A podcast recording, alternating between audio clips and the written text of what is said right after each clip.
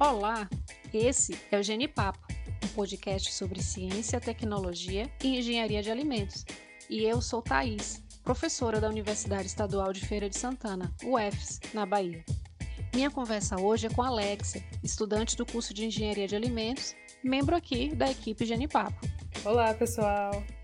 Nós do Genipapo acreditamos que esse calorão que tem feito pede uma bebida bem geladinha e que tem a cara do verão. Vamos conversar hoje tomando um suco. O que, que você acha, Alexia?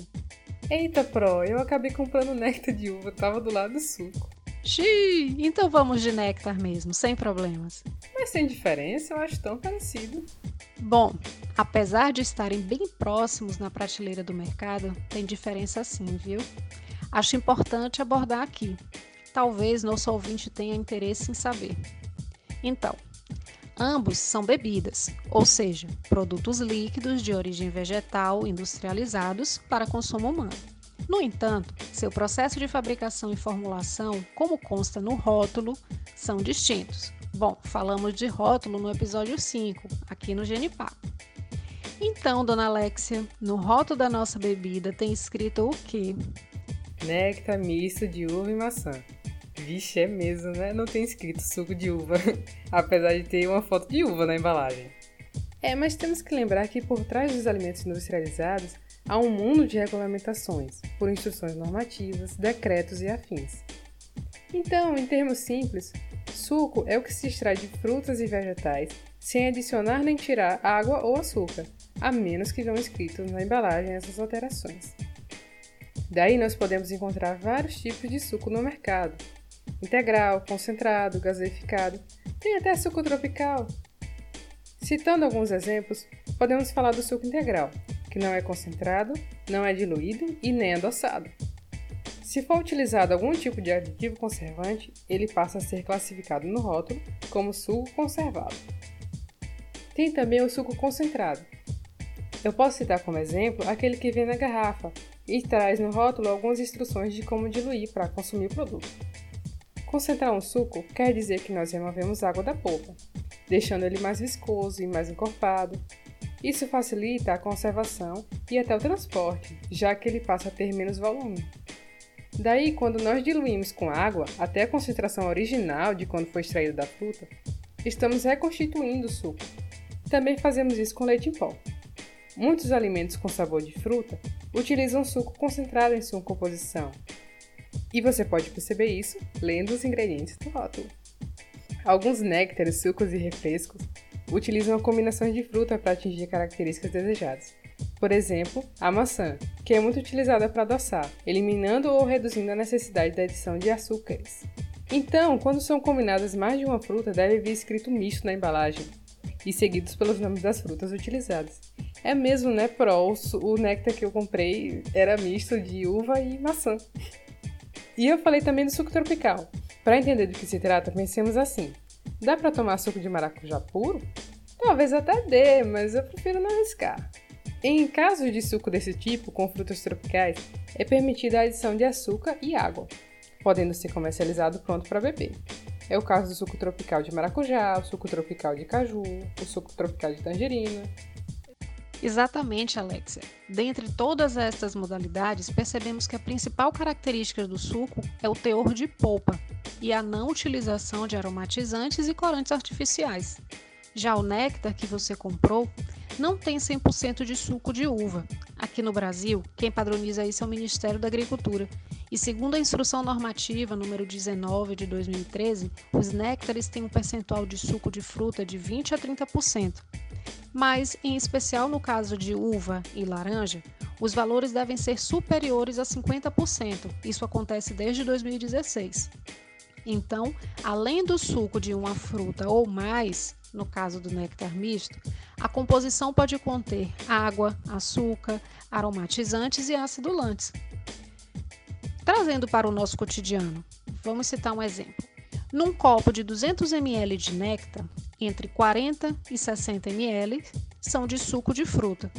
E para os néctares de uva e laranja, no mesmo copo de 200 ml, pelo menos 100 ml são de suco de fruta. Há também a classe dos refrescos e refrigerantes. Ambos têm quantidades bem menores de suco de fruta, sendo necessário o uso de aromatizantes e corantes para agregar as propriedades organolépticas. Só que o refresco não tem gás. As normas determinam o teor mínimo de suco de acordo com a intensidade da fruta.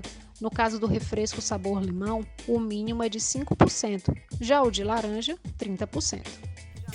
É, eu acho pertinente explicar por que industrializar sucos. Por que tantas variações no mercado? No podcast 3, a professora Elia e Léo bateram um papo sobre industrialização dos alimentos e falaram sobre a possibilidade de aumentar a vida útil de um alimento, facilitar a distribuição sem maiores danos, facilitar o consumo, reduzir as perdas de frutas. Também podemos citar a segurança sanitária, já que há um controle de qualidade durante o processo. E também nós temos uma grande variação quanto às bebidas que são fornecidas. Sabe? Porque normalmente se tratam de dois fatores: o custo do produto e a aceitação do consumidor. O atributo menos levado a sério por ele é a qualidade nutricional. O consumidor brasileiro tem apreço por consumir alimentos adoçados, e, segundo o Instituto Brasileiro de Geografia e Estatística, o IBGE, isso independe da região do país ou da renda. E nas minhas pesquisas, eu li um estudo feito com adolescentes no ensino médio, em que 91% deles consumiam refrigerante pelo menos uma vez por semana. Daí, como normalmente a indústria disponibiliza para o consumidor o que ele quer comprar, o açúcar é um ingrediente comum entre as bebidas. Na categoria dos néctares, os gastos com insumos são menores do que os da produção de suco de fruta, resultando em um produto mais barato e menos rico nutricionalmente. O mesmo se aplica para os refrescos e refrigerantes. Com menos fruta, que é uma matéria-prima custosa, e mais outros ingredientes, como acidulante, aromatizante, os preços são muito diferentes se comparados a sucos integrais. Que tal a gente falar da fábrica agora, né? Vocês estão carecas de saber como se prepara suco de fruta em casa. Mas e na indústria? Como será que isso acontece? Bom, o processo é dividido em algumas etapas. Vamos simplificar. Recebemos as frutas, selecionamos, descartando os que estão ruins, em seguida higienizamos. Daí, nós extraímos o suco, só que talvez ele fique turvo ou viscoso, e se for necessário, há uma etapa também chamada clarificação. Indo contra a lógica da palavra, não quer dizer que o suco vai ficar mais claro, mas se tratam de técnicas que deixam o suco bem menos turvo e pronto para ser filtrado. No mercado, podemos citar o suco de maçã, que é comercializado clarificado, mas também encontramos dele sem clarificar. Aqui, pelo Nordeste, temos bebidas bem conhecidas, que são o suco de caju e a cajuína, sendo que a cajuína passa por clarificação. Daí, com todo esse movimento no suco, ele fica cheio de ar, que pode acabar oxidando alguns componentes. Por isso, fazemos a desaeração, se algo for adicionado nos casos dos sucos não integrais, isso é feito após a desaeração e em seguida são aplicados os métodos de conservação que não necessariamente implicam o uso de aditivos conservantes. Isso é importante, né, Pro? Assim como o leite, o suco de caixinha ou de garrafa industrial tem uma vida de prateleira bem maior do que o suco caseiro. Mas como nós conseguimos atingir essa extensão? Há quem acredite que colocamos tudo de ruim para conservar. Não é bem assim que funciona, né? Muitos estudos são feitos para conseguir uma maior qualidade possível. E como Thais disse, nem sempre a conservação significa o uso de aditivos conservantes. Sabe quando você faz um suco em casa e guarda na geladeira? Em um ou dois dias o gosto já está meio estranho, diferente. É possível que tenham acontecido alterações enzimáticas, químicas ou físicas, elas comprometem o sabor, a cor, a composição nutricional. No suco industrializado, isso seria um desperdício e tanto, né? E por isso nós realizamos procedimentos que fazem com que as enzimas parem de reagir e os fatores químicos e físicos sejam controlados. Ainda tem os micro-organismos, sempre devemos nos atentar a eles. E mesmo higienizando muito bem as frutas e usando água de qualidade no processo, ainda podem restar micro-organismos no produto. É comum nós realizarmos a pasteurização tanto para eliminar os microrganismos quanto para inativar as enzimas de que falei. O processo de pasteurização convencional consiste em aquecer o alimento em temperaturas abaixo de 100 graus Celsius por um período curto de tempo. Durante esse processo, infelizmente, algumas vitaminas e compostos são perdidos, o sabor também fica diferente do sabor da fruta original. E por isso, o suco pasteurizado não costuma ser o preferido dos consumidores. Isso, Alexia. Se tratando de aceitação, é comum que o consumidor dê preferência a suco prensados a frio.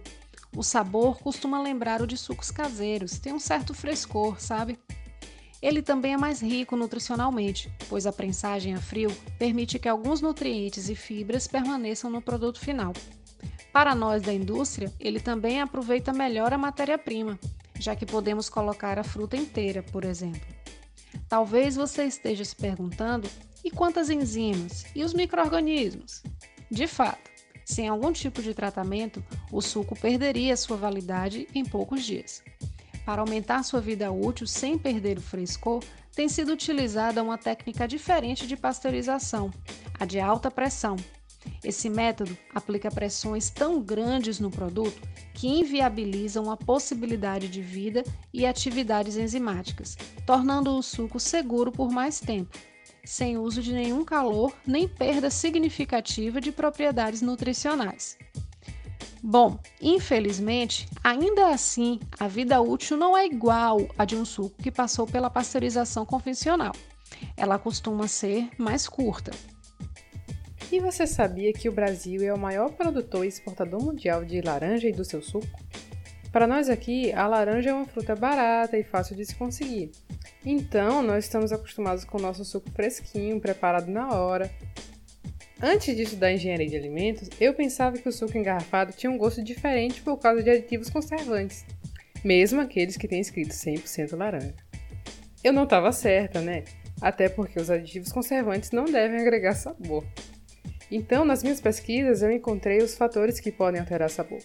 E são basicamente tudo nessa vida, pois os sucos cítricos são muito sensíveis e sofrem alterações por causa da composição do ar, por causa da temperatura, por causa da luz, das enzimas, dos micro-organismos.